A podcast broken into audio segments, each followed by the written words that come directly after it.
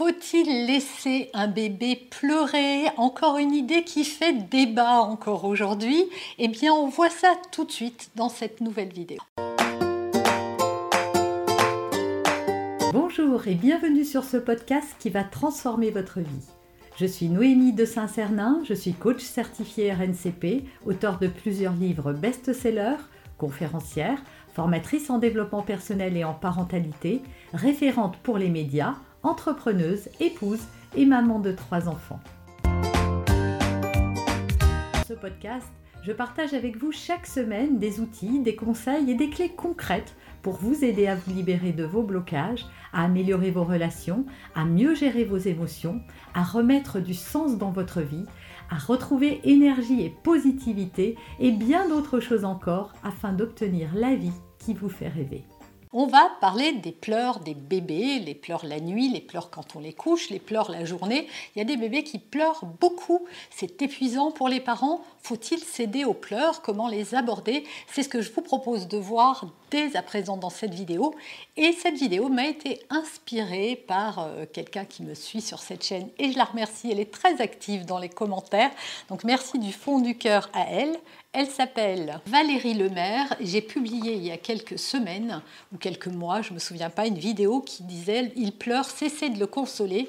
Donc cette vidéo n'a rien à voir avec les pleurs des bébés. C'était plutôt les pleurs quand un enfant se fait mal. Donc pour les un peu plus grands, pour ceux qui canalisent déjà un peu plus euh, leurs émotions. Et donc cette vidéo s'adressait à ça. Néanmoins, euh, le témoignage de Valérie m'a inspiré cette vidéo sur les pleurs des bébés. Je vous lis son, son commentaire que vous pouvez retrouver sous cette vidéo dont je viens de vous parler. Et puis, on développe juste après. J'ai eu beaucoup de mal à ne pas accourir auprès de mes enfants bébés lorsqu'ils pleuraient.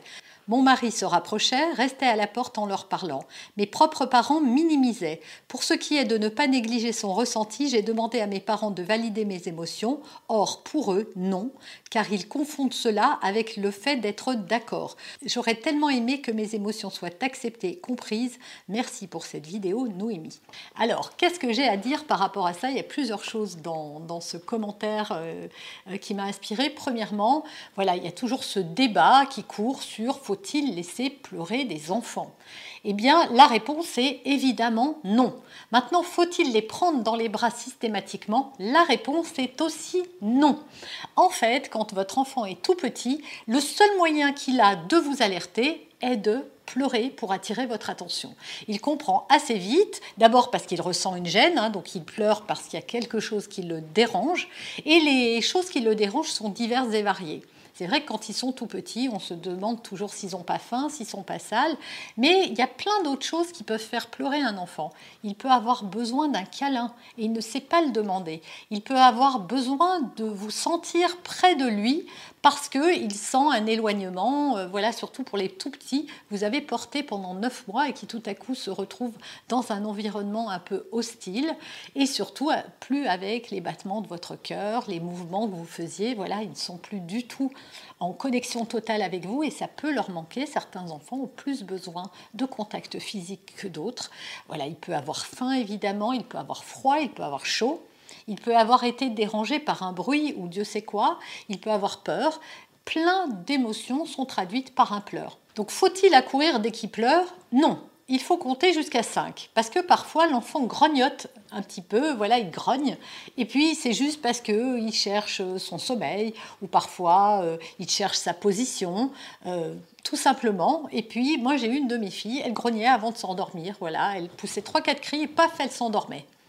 Donc on attend, on compte jusqu'à 5, hein, ce qui est assez court pour intervenir, et ensuite on intervient. Si on pense que notre enfant est propre, à manger, n'a besoin de rien, qu'on a fait suffisamment de câlins, qu'on l'a pas expédié parce qu'on est fatigué de sa journée et qu'on veut passer une soirée tranquille, alors à ce moment-là, deux options s'offrent à vous. Soit vous prenez dans les bras pour rassurer votre enfant, vous lui parlez comme s'il comprenait tout ce que vous dites.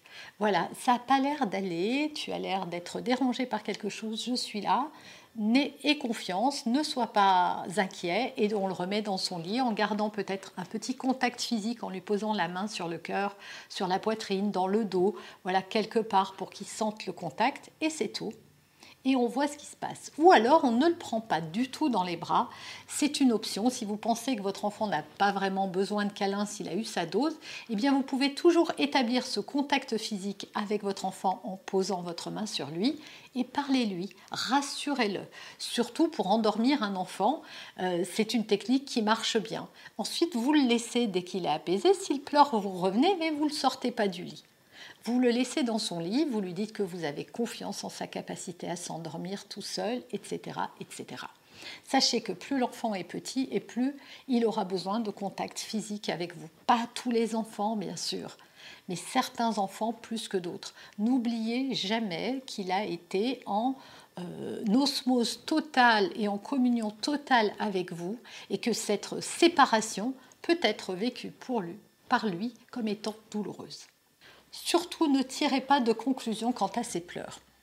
On étiquette, et c'était bien plus vrai euh, il y a quelques années, heureusement les mentalités changent, que l'enfant vous manipule.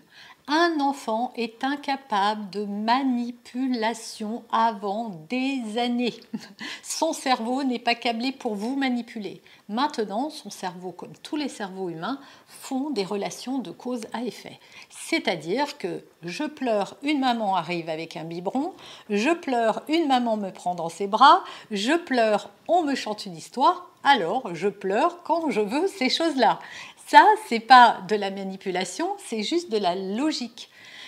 Et votre enfant imprime des euh, règles comme ça dans son cerveau qui disent voilà si j'ai besoin de maman eh bien il faut que je pleure et elle va accourir ce qui ne veut pas dire qu'il faut satisfaire à tous les besoins de votre enfant bien sûr vous devez y répondre, mais certains euh, besoins seront moins importants que d'autres. Par exemple, votre enfant, si vous le jugez en capacité de s'endormir tout seul parce qu'il est assez grand, c'est-à-dire qu'à partir de 6 mois, on estime qu'un enfant n'a plus besoin de dormir véritablement avec vous dans le même lit, euh, euh, que vous passiez 3 heures à le mettre au lit, normalement, il devrait faire des nuits normales, c'est-à-dire de faire des nuits d'à peu près 10 heures d'affilée. Si ça n'est pas le cas, alors il faut, c'est qu'il y a quelque chose qui le dérange, c'est que peut-être il a du mal avec cette transition d'indépendance.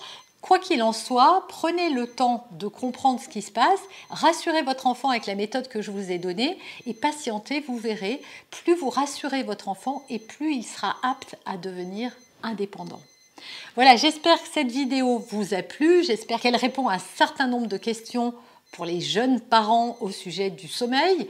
Euh, parfois, le premier peut ne pas avoir eu de soucis et vous découvrez ça au deuxième ou au troisième enfant. Voilà, c'est normal, chaque enfant est différent et même avec la même éducation, on n'aura pas le même, euh, la même réponse de nos enfants. Ils sont tous uniques. Donc voilà, prenez patience, n'accourez pas trop vite, enfin, ne répondez pas systématiquement par de la nourriture, par des câlins, etc. à vos enfants essayez voilà, d'être près d'eux, de les rassurer. Je vous assure que les paroles font énormément de bien, surtout si vous êtes calme, posé, serein et que vous êtes euh, droit, vous, dans vos bottes. C'est comme ça que vous allez rassurer dans votre enfant. Votre enfant, c'est pas tellement les mots que vous dites qu'il entend et qu'il comprend, mais c'est l'intonation de votre voix, le fait d'être rassurant, le fait d'être confiant. Vous avez aimé cet épisode Abonnez-vous pour être informé de toutes mes futures publications. Laissez un avis 5 étoiles sur la plateforme que vous utilisez et un commentaire afin de m'aider à diffuser mes graines de conscience et de bienveillance à d'autres personnes. Vous pouvez aussi, si vous en avez envie, partager ce podcast à vos amis. Merci, merci d'avance pour votre soutien. Pour aller plus loin, vous pouvez me retrouver sur ma chaîne YouTube, mon site internet et mes réseaux sociaux. Ils portent mon nom, Noémie de Saint-Cernin. Et si vous souhaitez aller plus loin et vous faire accompagner, venez rejoindre mes programmes de coaching et mes accompagnements. Tout est indiqué sur mon site internet www.noemidesintcernin.com dans la rubrique Mes coachings et formations. Vous pourrez également télécharger gratuitement les coffrets cadeaux que j'ai spécialement concoctés pour vous. À très bientôt